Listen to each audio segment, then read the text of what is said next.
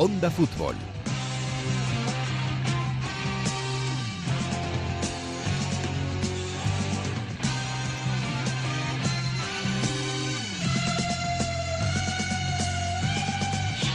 ¿Qué tal? Muy buenas. Bienvenidos a Onda Fútbol, un Onda Fútbol particular. Preguntaréis por qué.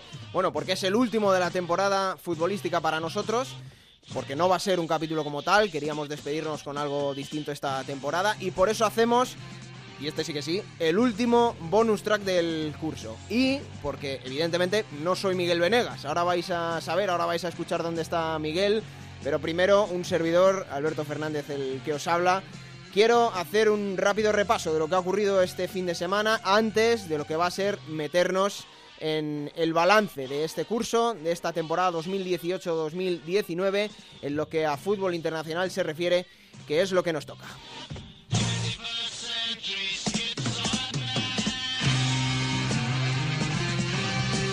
Ya sabéis que además de en la web de Onda Cero, en onda ondacero.es, pues podéis seguir en contacto con nosotros a través de las redes sociales del programa. Tenemos una cuenta de Twitter, arroba Onda también una cuenta de Instagram, arroba Onda En este capítulo vamos a estar con vosotros, pero que sepáis que también podéis contactar con nosotros a través de las redes sociales.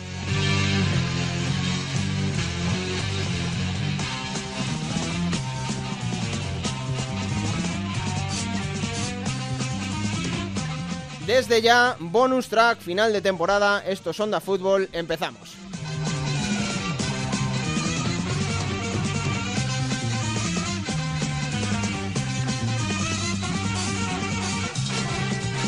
Bueno, y aunque ya estuviese casi todo finiquitado en las ligas en los países europeos, este fin de semana ha habido cosas. Por ejemplo, ya se ha terminado la Serie A, eh, esta es la última jornada que nos ha dejado al Atalanta y al Inter de Milán en Champions League, por lo que el curso que viene van a estar en la máxima competición europea.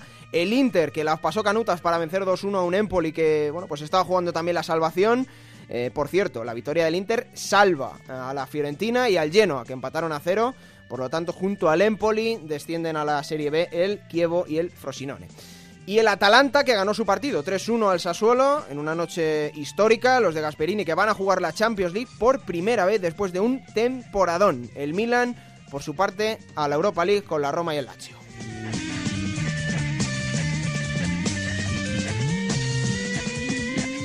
Y más cosas, en Alemania la Pokal se la llevó el Bayern de Múnich, campeón de Copa al liquidar 0-3 al Leipzig, dos goles de Lewandowski y por lo tanto se consuma el doblete de Nico Kovac en el banquillo bávaro. En Portugal la tasa la ganó el Sporting, en penaltis al Oporto, tres títulos en los que ha quedado subcampeón. Y en Francia, la última jornada también del campeonato, Mbappé se quedó sin la bota de oro.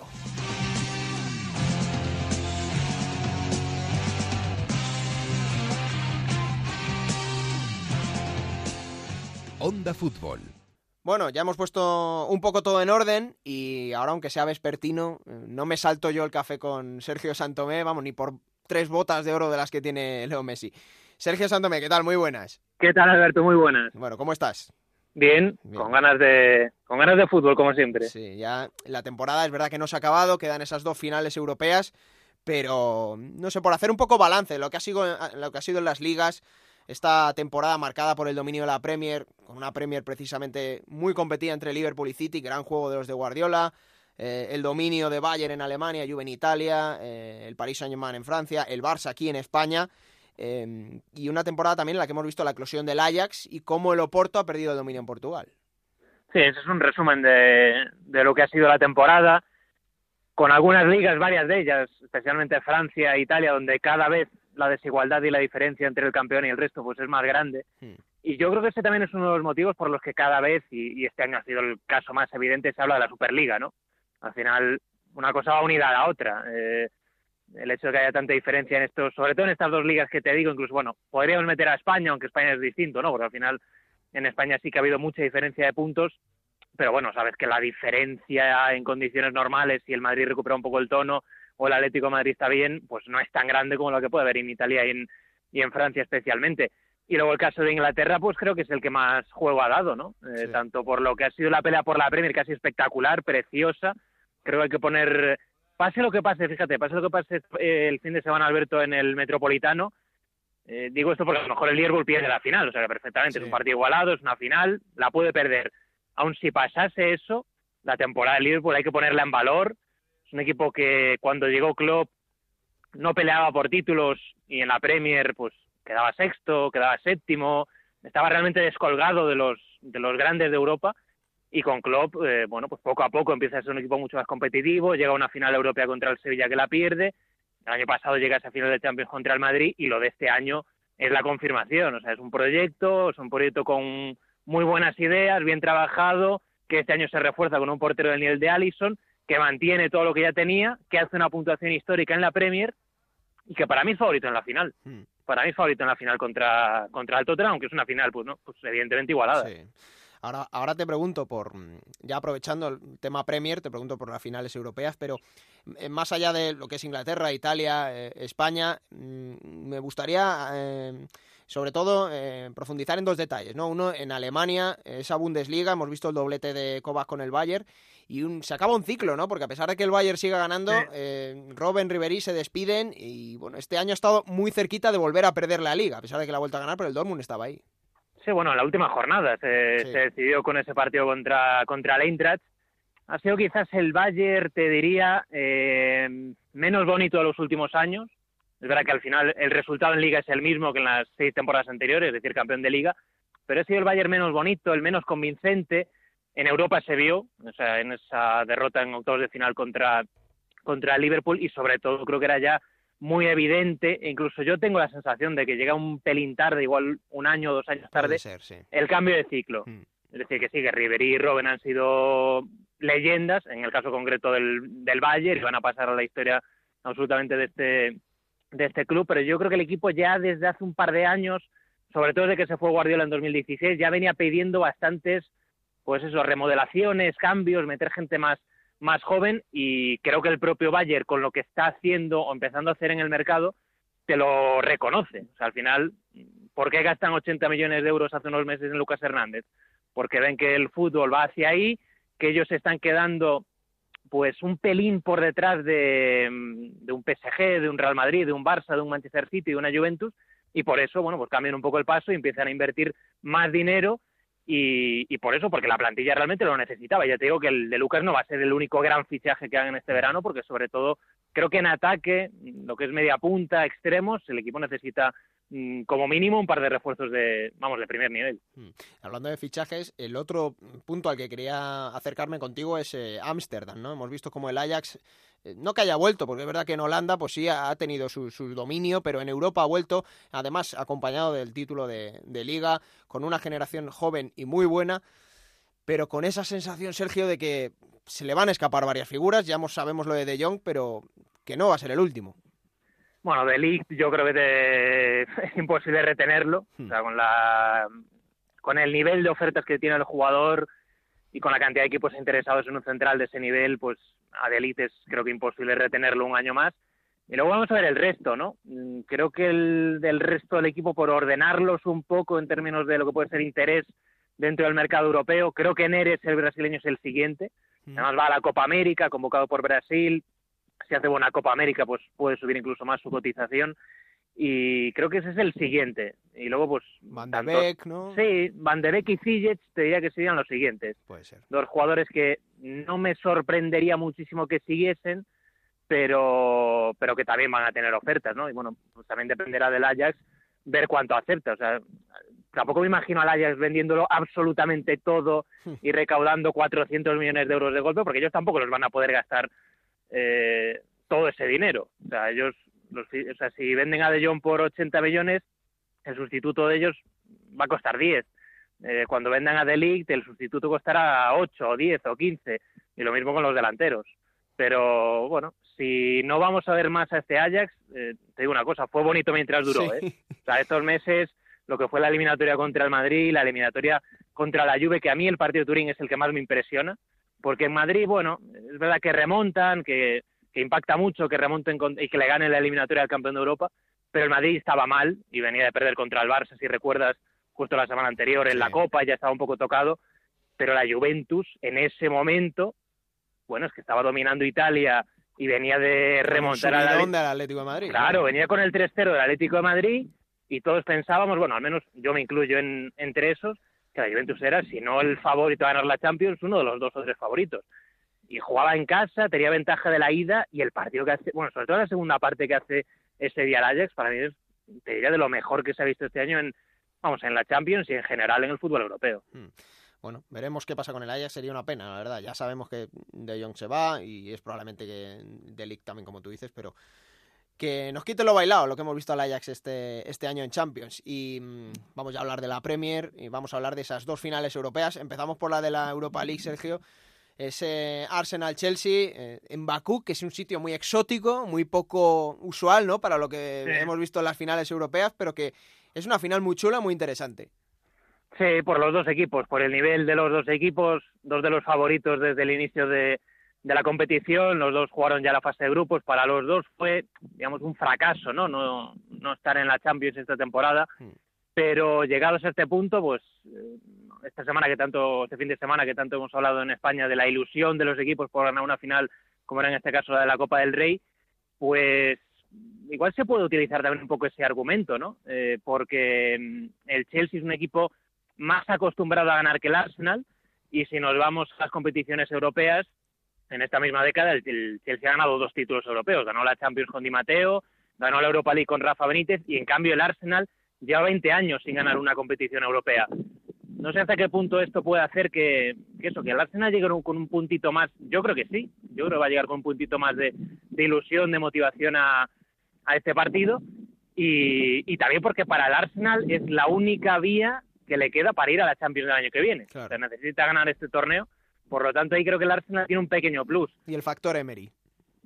Y el factor que sabe lo que es la competición. Sí, sí, seguramente. Y de hecho en semifinales ya creo que Emery estuvo muy bien en la eliminatoria contra, contra Valencia. Los dos delanteros están a un nivel magnífico, tanto la Cassette como, como Bamellán. Tienen la baja importante de Mequitarian por el tema del que tanto se ha hablado en los últimos días en Inglaterra.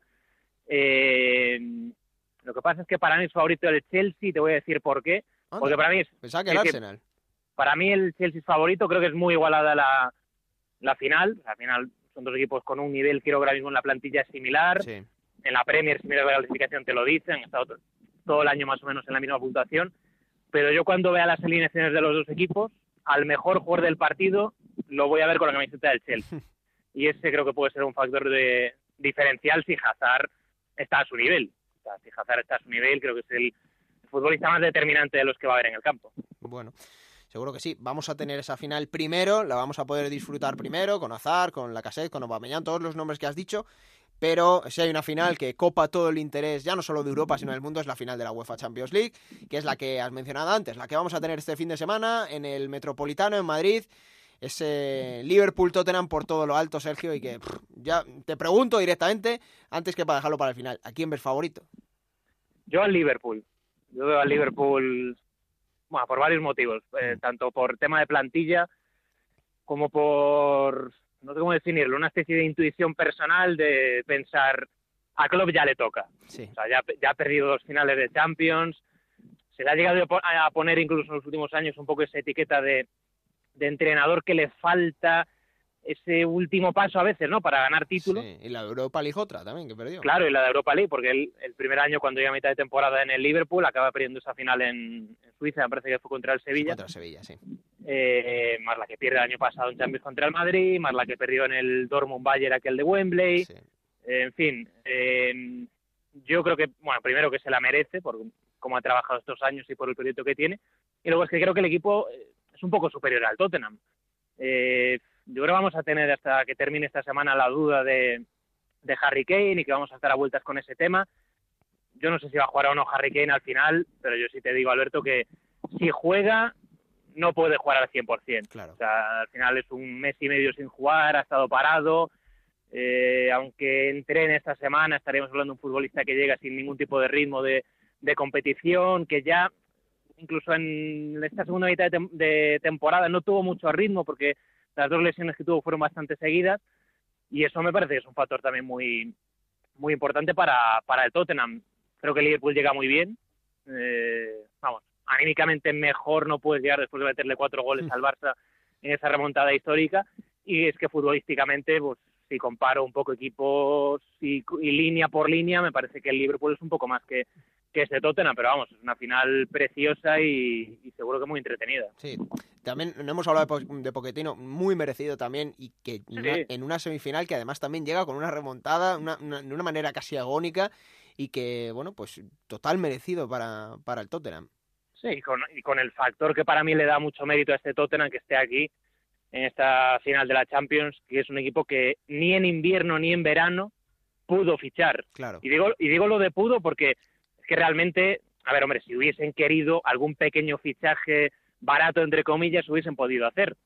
Pero realmente para, para hacer contrataciones importantes, ellos no podían, primero, por el tema de los, del estadio, que lo están pagando, que lo estaban terminando de hacer, que es un estadio muy, muy caro, parece que es el más caro de la historia de, del fútbol. Y luego también, porque eso también es un poco la otra parte ¿no? de la explicación de por qué el Tottenham no ha fichado. Y los fichajes realmente del Tottenham, Alberto, para mí en los últimos años es mantener a Harry Kane, mantener a Pochettino, hmm. mantener a Eriksen, mantener a Dele Alli, que eso a veces el aficionado igual no lo... No lo valora. No, claro, no, o no lo tiene en cuenta, que tú también cuando haces esas renovaciones, son renovaciones que te cuestan mucho dinero. Hmm.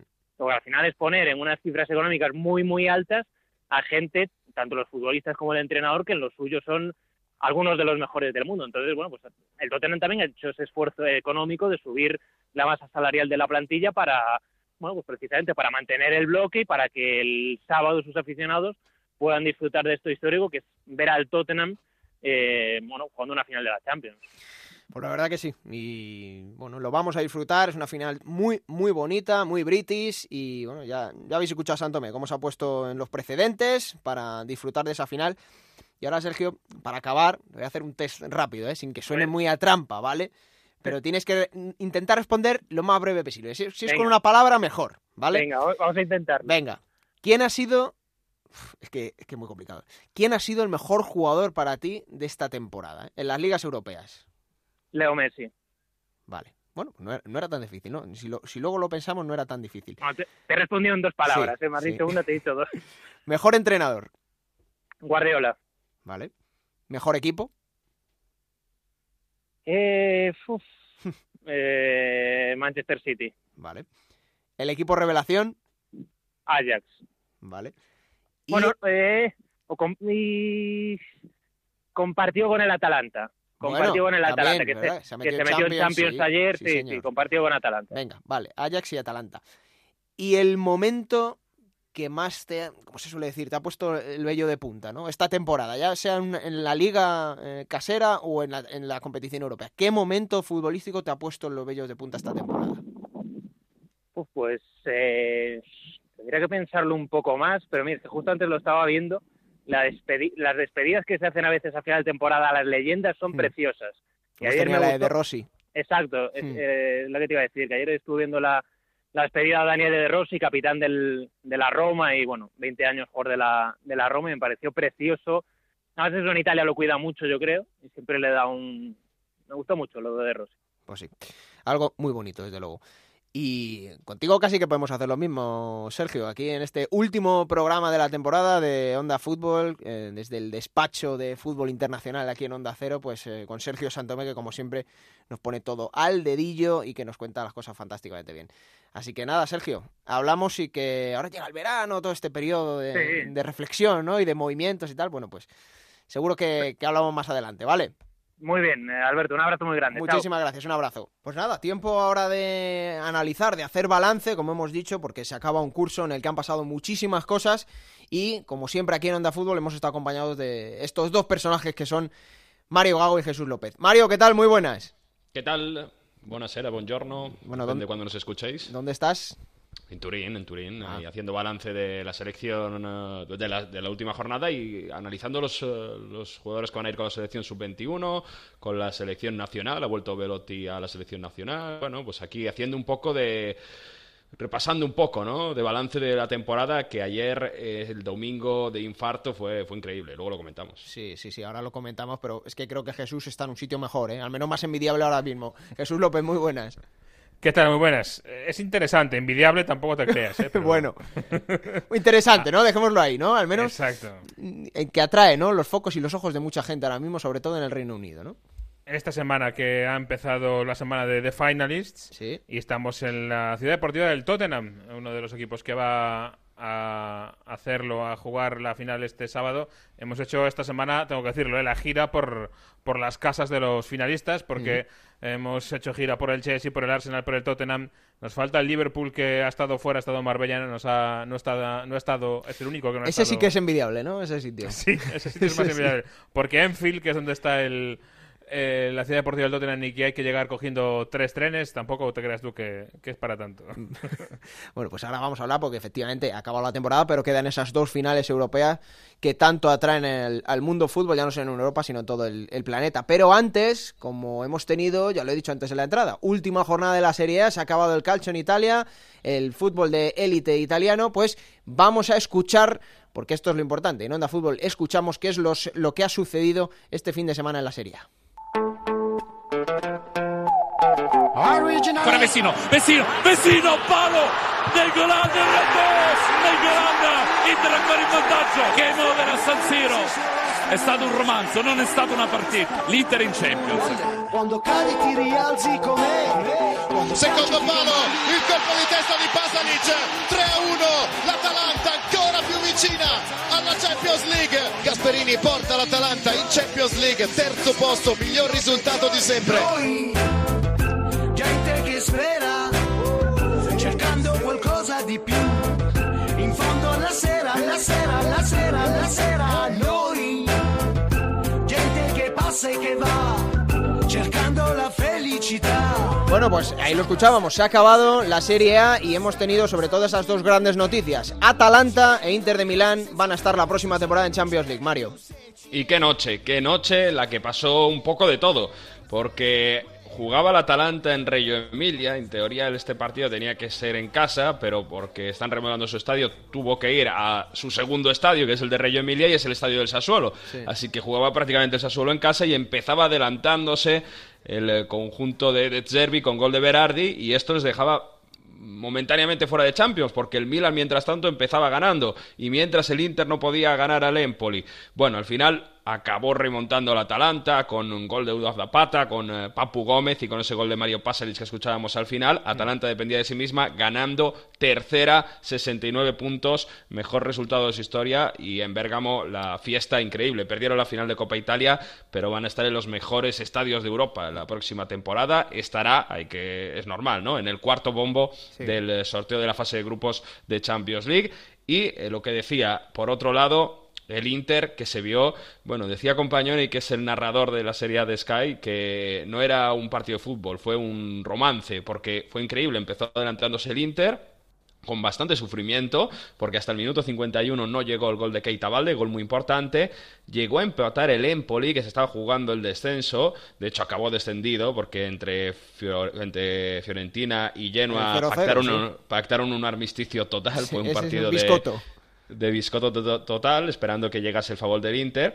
Y fíjate que llegó a empatar el Empoli con gol de Traeré, un gol en la línea, pero es que Andanovic se disfrazó de héroe otra vez, sacó dos paradas mano a mano impresionante, tocó al larguero el Empoli, hubo una sensación de, pánico absoluto en eh, San Siro, pero bueno, ese palo de vecino y Nainggolan aprovecha el rechazo, a puerta vacía lo, lo anota eh, el 2-1, pero ya te digo que, que pudo pasar de todo. Al final el Milan hizo sus deberes, pero no falló el Inter, por tanto, sexta temporada sin Champions League, Gatuso que prácticamente dijo que lleva varios meses sin poder dormir, que ha intentado todo para llegar a Champions, pero ha fracasado en su resultado, así que lo más normal es que acabe su aventura en el Milan. También Leonardo, uno de los dirigentes que ha tenido más peso, y vamos a ver Maldini porque se avecinan nuevos tiempos, otra nueva revolución en el Milan, pero en el Inter.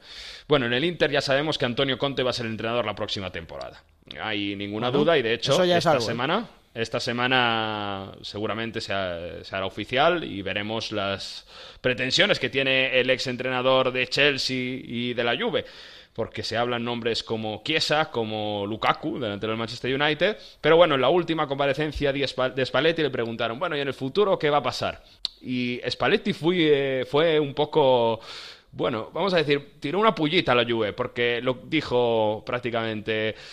Lo que está claro es que aquí no somos como otros presidentes que dicen una cosa y hacen, y hacen otra. Vamos a escuchar a Spalletti después del partido.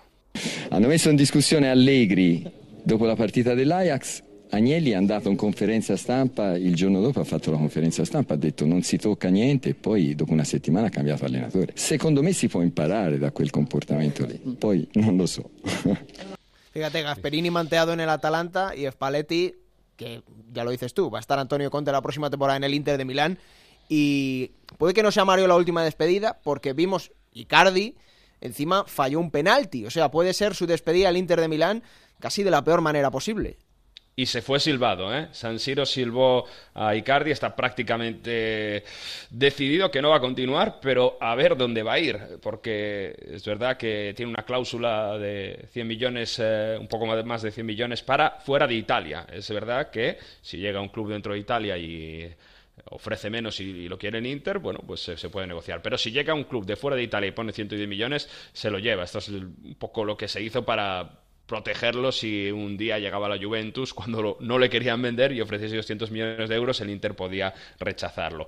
Bueno, a ver qué pasa con Diferente lo de Icardi de lo de De Rossi, ¿eh? porque cómo acabó el gran capitán romano, esa despedida que es de esas que nos gusta ver a todos en el mundo del fútbol, son auténticos ídolos y mitos para la afición de su equipo más de 600 partidos con la Roma, 35 años, el eh, julio cumplirá 36, va a seguir jugando al fútbol, eso es lo que quiere. Hay rumores que le relacionan con Boca Juniors, Burdiso lo ha dicho, que van a intentar convencerle, pero Daniele De Rossi, amadísimo por toda la afición de la Roma, ha intentado abrazar a todo el mundo, la gente le tiraba bufandas, se arrodilló en la curva besando el suelo prácticamente como el Papa y muy, muy emotivo. También llorando Ranieri, que llegó un poco para intentar salvar la temporada, la última etapa y muchas pancartas agradeciéndole porque es romano, romanista y intentó dar lo mejor de sí, ¿no? Pero muy, muy emotivo en Roma, que había unas protestas tremendas para la retirada de uno de los ídolos que se va de esta Serie A, ¿eh? porque la semana pasada se retiró Andrea Barzagli, que no lo dijimos, 377 partidos en Serie A con 38 años. Vamos a ver Barzagli que parece que va a ser el dirigente, pero en el Kievo que ha descendido, Sergio Pellissier, Sorrentino con 40 años, ambos son mitos. Ignacio Abate lo deja en el Milan y en el Torino Emiliano Moretti, este defensa que jugó en el Valencia con 37 años, más de 600 partidos como profesional, una vuelta al campo también muy muy emotiva en el último partido del Toro. Y bueno, en la Serie A, que decías, eh, para cerrar, ¿no? Descendieron Kievo y Frosinone, estaba claro, y al final Empoli, que, que, que, es el tercero en que baja, se salvaron el eh, Udinese, el Cagliari la Fiorentina, y el lleno en la Fiorentina de Montera. Vamos a ver qué pasa, porque parece que lo va a comprar el propietario del Cosmos. O sea que, bueno, cambio de dirigencia en Florencia después de una temporada, un final de temporada nefasto prácticamente, sin una victoria en los dos últimos meses. Bueno, mantuvieron la categoría importante, recordamos, el Milan, a la Europa League con la Roma y el Alacho. Y ese de Rossi, ¿no? Hablamos un poco fin de ciclo de esta última década, 2005-2015, cómo se van yendo esos jugadores como Barzagli, de Rossi del Calcio campeones del mundo, los últimos campeones del mundo que están en el máximo activo, Barzagli y De Rossi. Por eso. Pues se acabó la Serie A eh, y hace una semana se acabó la Premier League con el Manchester City como campeón. Un Manchester City que, fíjate, eh, las curiosidades, lo decía el otro día Miguel también, el gran campeón, el equipo que mejor fútbol ha desarrollado este año en Inglaterra, no va a estar en ninguna de las finales europeas y sí van a estar otros cuatro equipos, Jesús. Sí, de, verdad que es curioso. Ni el campeón de todos los eh, trofeos eh, nacionales, ni el equipo más rico, que es el United. Ninguno de los dos va a estar. Todos los demás del top 6 tienen eh, final de fiesta ¿no? de esta temporada. Así que es, es así de curioso.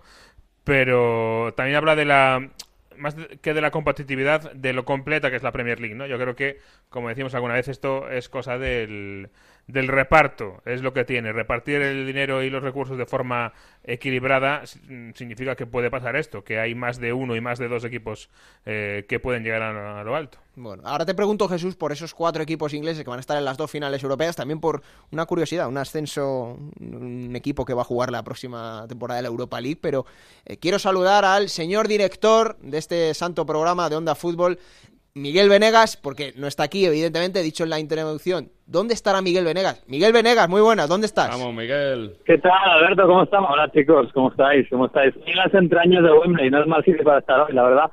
Eh, hoy es día festivo aquí en Inglaterra, bien lo sabe Jesús, y se celebra el partido más caro del mundo, que es el partido, la final del playoff de ascenso a Premier League. Ha ganado el Aston Villa el Derby County, el partido ha estado bien, y el Aston Villa pues se va a llevar 170 millones de libras entre unas cosas y otras. Eh, hay que recordar que para los más jóvenes que el Aston Villa es campeón de una tal Copa de Europa. Eh, hace ya mucho, mucho, mucho tiempo, pero bueno, es un equipo histórico de la segunda ciudad de Inglaterra, así que le hemos dado la bienvenida, ha estado muy bien, ¿eh? ha sido un partido muy bonito y con bueno el ambiente. Yo estuve la semana pasada en la FA Cup, la final de la FA Cup aquí, y hoy el ambiente lo ha superado, eh, y bastante, o sea, esto ha sido tremendo. La fiesta del fútbol inglés que no solo se ve en la Premier League, que muchos desconocemos y que tiene en dos equipos que son pues absolutamente trascendentes en la historia del fútbol inglés, como son el Aston Villa y eh, que va a estar en la próxima temporada de la Premier League, como dice, como dice Miguel. Ahora te pregunto, eh, Miguel, tus, bueno, tus nombres propios de lo que ha sido esta temporada, pero eh, sobre todo con Jesús, valorar lo que van a ser estas dos finales. Una muy exótica, muy poco común en Bakú, entre el Arsenal y el Chelsea, y la gran final de la Champions League entre el todopoderoso Liverpool de Klopp, que tiene un tridente arriba demoledor, y esta gran obra de arte que es el Tottenham de Pochettino. Sí, bueno, vamos por partes como diría Jack el Destripador, ¿no? Yo creo que primero la, la final de la Europa League que se celebra, se podría celebrar. Hoy me preguntaba un taxista, ese partido que se juega en Wembley, ¿verdad? Eh, no, no, exactamente en Wembley, se celebra... Se parece, ¿eh? El Metropolitano un poquito. Sí, no, no, no, el de la Europa League me preguntaba, Ah, porque claro, Arsenal y... Arsenal y Chelsea, pero no, eh, se juega miles de kilómetros en Bakú. Es eh, en ese sentido la final un poco de la vergüenza de la UEFA, porque solo hay 6.000 entradas para cada equipo, solo 6.000, y parece que no se van a cubrir. Hemos sabido que las 6.000 entradas eh, era, un- era una cifra que ponía la UEFA porque sabía que no había manera de mover a más, eh, a más aficionados que esos, que a esos 12.000, y aún así no se va a cubrir, parece, porque hasta hace pocos días había 3.000 solo vendidas por parte del, del Chelsea. Eh, carísimo, unas 1.000 libras el, el vuelo, ida y vuelta. eh, la verdad es que es un absoluto desastre y ya te digo, son 6.000 entradas que puede que ni siquiera se acaben cubriendo. Fíjate, el Arsenal, que me parece que son 11 años, lo que hace que no gane un título europeo y va a estar con, con Unai Emery después del, bueno, la era post-Wenger, pudiendo ganar un- una Europa League con Unai, que es un experto y en ganar finales de Europa. Pero enfrente, el equipo que tiene va a tener el mejor jugador de probablemente los 22 que estén en Bakú, que es Eden Hazard.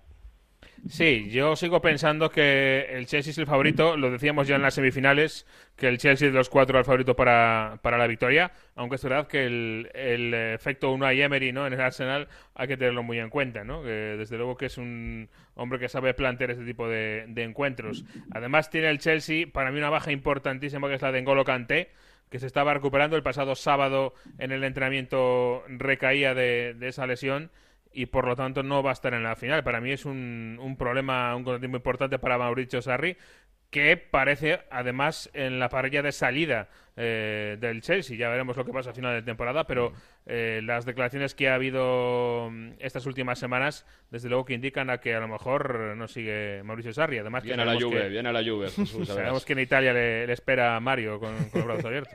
La noticia es que por aquí viene a la han Juventus. preguntado ¿eh? a- por aquí han preguntado a gente por el banquillo del Chelsea, ¿eh? Ah, Estaba mira. Fran Lampard en el banquillo del Derby County, que ha perdido. Oye, estaba Terry. Terry. Claro. Estaba Terry, y le han preguntado a Terry, pero Terry no es entrenador del, del Aston Villa, está en el cuerpo técnico, está aprendiendo. De hecho, es lo que ha dicho él, ¿no? Que tiene que dar pasos adelante y tal. Pero claro, eh, estaba también Drogba, que ha venido a ver a sus amigos y les han preguntado por el banquillo del Chelsea, por supuesto. ¿Sabes cuál es otra opción que se me ocurrió a mí hoy para, para el medio del Chelsea, volviéndonos locos y especulando? A ver, Mauricio.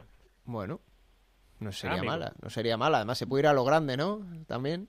De... Él, él hace un par de semanas antes, creo recordar que antes de semifinales, él dijo que si ganaba la Europa, la Champions League con el Tottenham, igual era momento de irse. Lo dijo así, medio en no, pero- medio en serio. De aquella se veía muy lejos la historia y no se dio mucha importancia, pero ahora pensándolo, eh, tiene más importancia. Y le han preguntado a Pochettino hoy eh, si puede asegurar que va a seguir y se ha ido por las ramas diciendo que su gran compromiso con el Tottenham y está muy centrado en la final, etcétera. Bueno, primero tiene que ganarla, ¿eh? Y vamos a ver si puede contar Jesús con, con Harry Kane, que aunque llegue, todos sentimos que no va a estar como el Harry Kane que hemos visto. Te, te lo digo, versión corta o respuesta corta, ¿va a llegar Harry Kane? Sí. Sí. Va a estar Harry Kane y además eh, lo ha dicho Ma- Mauricio que está entrando con el grupo ya desde el pasado viernes y además pues hablando con algunos de sus compañeros así un poco sotoboche me han dicho que, que Harry está bien. Es decir, que va a jugar me sorprendería que no fuera como titular, pero como tú dices, obviamente pues también tiene el problema del, del ritmo, ¿no? El ritmo competitivo. Pero de primeras, eh, Harry va a estar, va a estar también Bertongen. Yo creo que esta, este parón, entre comillas, de tres semanas le viene fantástico al, al Tottenham, no también al Liverpool. Liverpool acabó la temporada, yo creo, en buenísima forma. Y el Tottenham un poco más tieso, con varios jugadores con problemas. Para mí, estas tres semanas al Tottenham eh, le han subido un montón sus posibilidades de, victoria en la final y le han venido que ni caídas del cielo. Mm. Y ahora, dime Jesús, cómo llega el Liverpool, porque, bueno, eh, le tenemos como un equipo que es ligeramente favorito al Tottenham, ¿no? Porque es la tercera final eh, de club en Europa, si la pierde, pues va a quedar, ya tiene esa etiqueta, pero la va a tener como de perdedor, pero tiene muchísimo mérito lo que ha hecho con este equipo, ya llegó el año pasado a la final y ha vuelto a llegar. Sí, es verdad que si el Liverpool con 87 puntos se queda uno por uno fuera de la Premier y, vuelve a perder una final de Champions, eh, la sensación sería eh, pues muy mala, ¿no? A pesar de que, de que el mérito esté ahí. Es verdad que para mí el, Liverpool es favorito, es mejor equipo sobre el papel que el Tottenham y ha hecho muchos más puntos esta temporada, sin ir más lejos. Pero como digo, para mí esta final, eh, con tanto, tanto espacio entre, entre la, la última jornada de la Premier y, el partido decisivo, para mí se igualan mucho las cosas. ¿eh? Sigo pensando que el Liverpool es favorito, pero ojo, eh, me espero cualquier cosa el, sábado. Me parece un partido muy, muy abierto. Hmm. Bueno, pues a ver qué pasa. Desde luego es la final del continente que todo el mundo va a estar atento. La tenemos aquí en, en Madrid, muy cerquita, en el Wanda Metropolitano, esa final British, una en Bakú y otra la de la Champions League. Eh, antes de seguir, Jesús, ¿qué ha pasado con el Cardiff Met? El equipo de la Universidad Metropolitana de Cardiff, que ha conseguido clasificarse un equipo universitario a la Europa League.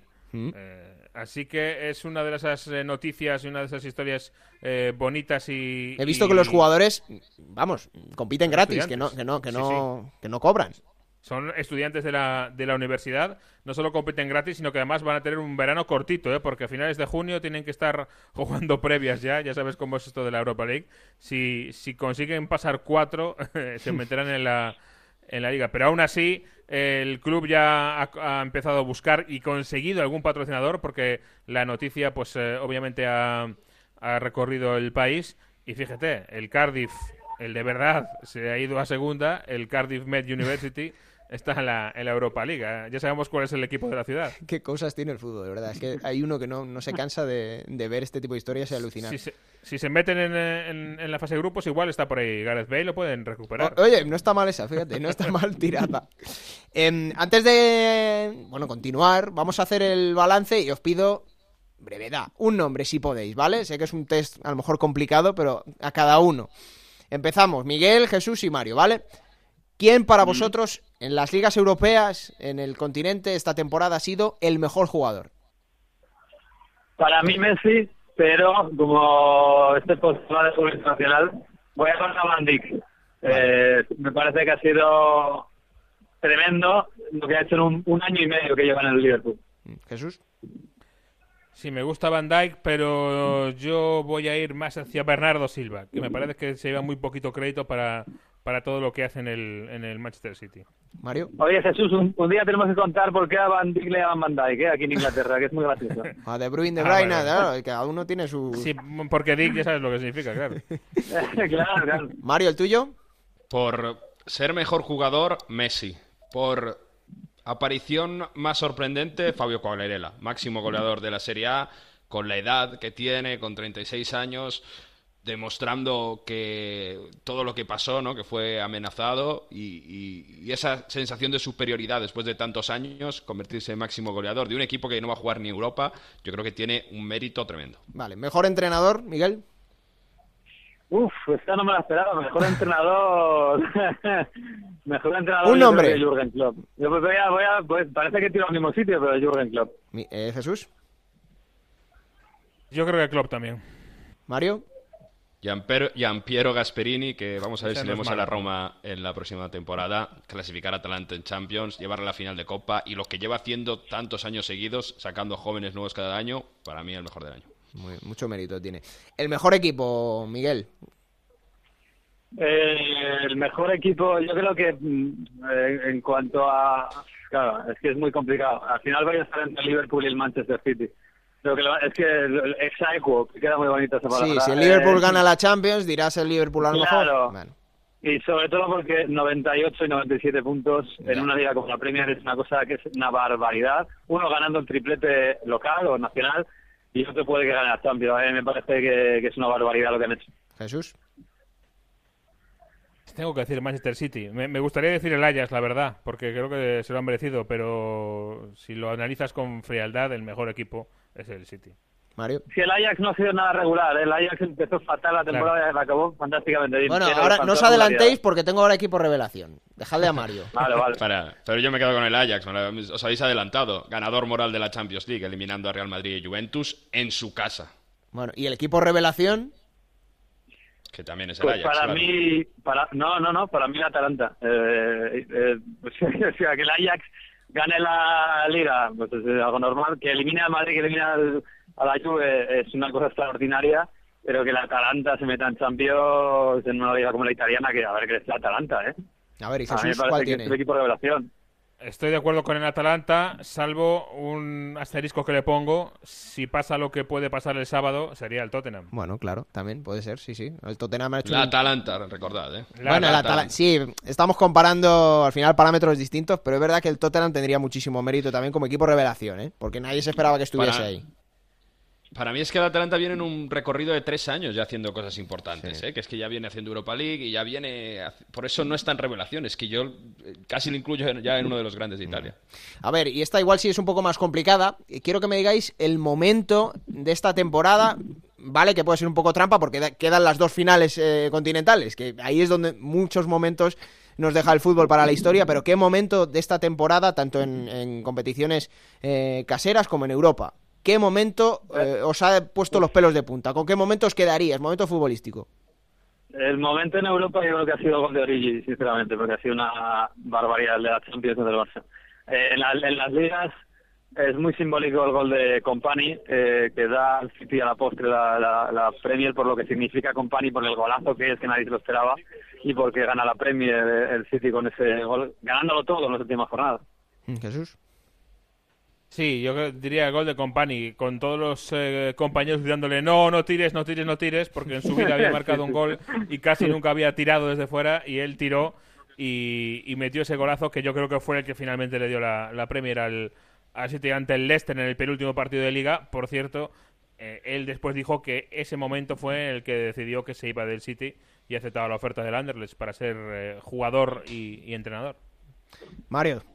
El gol de Lucas Moura en el Johan Cruyff Arena en el último segundo, el último gol, en el 96, que dejando al Ajax, que prácticamente toda Europa iba con el Ajax por lo que había conseguido ya, épica, increíble lo que nos ha regalado esta Champions. Mm, yo creo que hemos acertado, ¿no? Que más o menos los nombres que, habéis dado, yo creo que se corresponden con, la realidad general o común para, muchos espectadores de, del fútbol. Bueno, pues vamos a ir acabando, chicos. Ya hemos hecho esta tertulia, hemos repasado todo, todito. Miguel, ¿te has hecho un poquito más de la Aston Villa o no? Eh, sí, sí, bueno, es que claro, además estaba en la zona de la grada, al lado de, los de la Aston Villa y ha sido, de verdad que han sido 90 minutos de, yo no sé cómo esta gente aguanta así todos los partidos, ¿eh?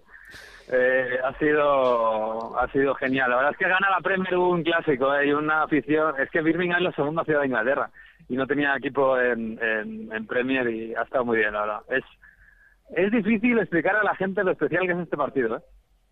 Pues sí. Y bueno, disfruta tú también, que te, toca te toca estar ahí, así que... Por cierto, una mención para... una, una mención... sí, sí, sí. Una mención que quería hacer también para jugadores revelación, porque para mí lo que ha hecho Jadon Sancho en el Dortmund esta temporada ha sido, una locura, ¿eh? con 18 años. Señor director de Onda Fútbol, que usted comience la cuarta temporada como Dios manda, ¿vale? la empezaremos, la empezaremos. Un abrazo grande, Miguel. Un abrazo, ¿eh? Miguel. Jesús, pues nada, eh, tenemos semana grande para ti. Dime. Sí, ahora a Madrid. toca, toca Madrid. Sí, porque a vacuno irás, ¿no? A Bakú no, a Bakú me, venía mal, pero, pero a Madrid sí que me queda más, más a mano y sí, a ver qué pasa, pero la verdad es que Eh, estoy deseando ver cómo se desarrolla. Fíjate, a mí cuanto más se acerca, más veo las dos sorpresas. ¿eh? más, más me empieza a parecer que a lo mejor el Arsenal puede dar la sorpresa y más me empieza a parecer que, el Tottenham la puede dar también. Cuanto más se acerca la fecha. Supercopa Europea Madrid London. Sí, será en Londres, pero la harán, no sé, en Tombuctú. Un abrazo fuerte, Jesús. Ah, habrá que vernos en Madrid, Jesús, ¿eh? Ahí vamos. Bueno, ¿tú también vienes, Mario? Ahí nos encontraremos. Bueno, bueno, pues nada.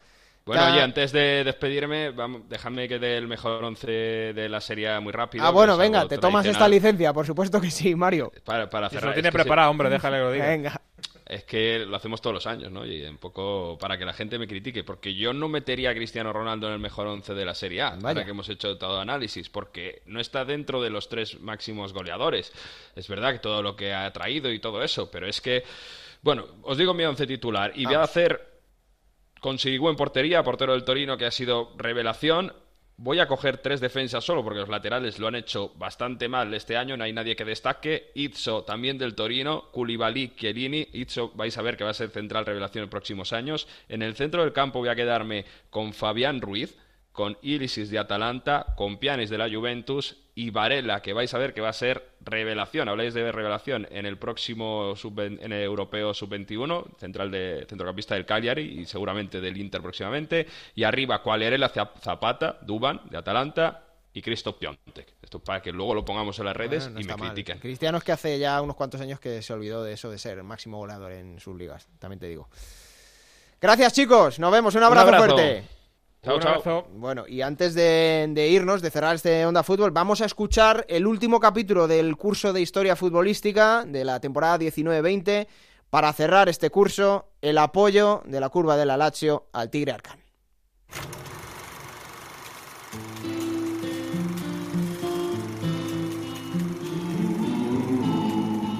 Ayer se enfrentaron nuevamente en Turín la Lazio y el Torino. Aunque no existe una rivalidad muy marcada, sí que se han dado varias curiosas anécdotas en estos enfrentamientos. Nos centraremos en 1999-2000. Era el 30 de enero del año 2000. El Olímpico de Roma recibía un Lazio que luchaba por ganar el Scudetto. Jugaba contra el Bari, y aunque en el verde la victoria fue 3 a 1 para el Lazio y seguía con su sueño de ganar el Scudetto, la jornada tuvo un cariz político. La imagen la puso la curva norte.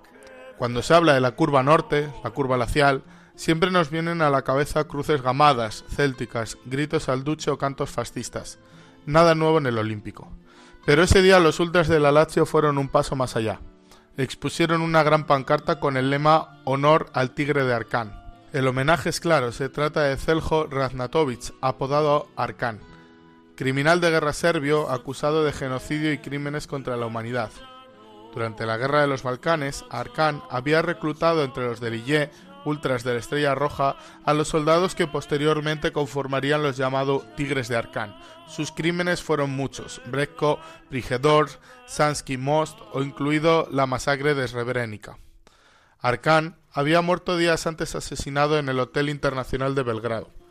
En el equipo lacial jugaba un amigo suyo, Sinisa Mihailovic quien al ser preguntado si renegaba de su relación con Arcán y su pasado, respondió con un contundente Era amigo mío, yo los amigos no reniego. A tal punto llegaba este triángulo de amistad que se piensa que fue el propio Mihailovic quien pidió que se recordara a Arcán en ese partido a los ultras de la Lazio. Los irreductibili expusieron la pancarta. Mihailovic recordaba a su amigo. Pero en el equipo romano jugaba también Alen Bosic, croata, a quien no le gustó nada esa pancarta, pues como él mismo dijo, estoy mal, estoy desilusionado porque ese lema viene de mis hinchas, han rendido honor a todo aquel a quien todo el mundo considera un criminal de guerra contra mi pueblo. No saben lo que hacen. Fueron muchas las voces a favor y en contra en Italia, desde la ministra Giovanna Melandri pidiendo que se suspendiera, se tenía que haber suspendido el partido o incluso el eurodiputado en aquellos momentos Vittorio Sgarbi, defendiendo la libertad de expresión, o incluso Alessandra Mussolini, nieta del dictador, agradeciendo el gesto a los hinchas laciales. Pero volvamos al fútbol. La jornada siguiente, la Lazio visitaba el Torino y fue la hinchada granata quienes, para cerrar toda discusión, utilizan la libertad de expresión y de paso ridiculizan a la hinchada lacial exponiendo una pancarta llena de retórica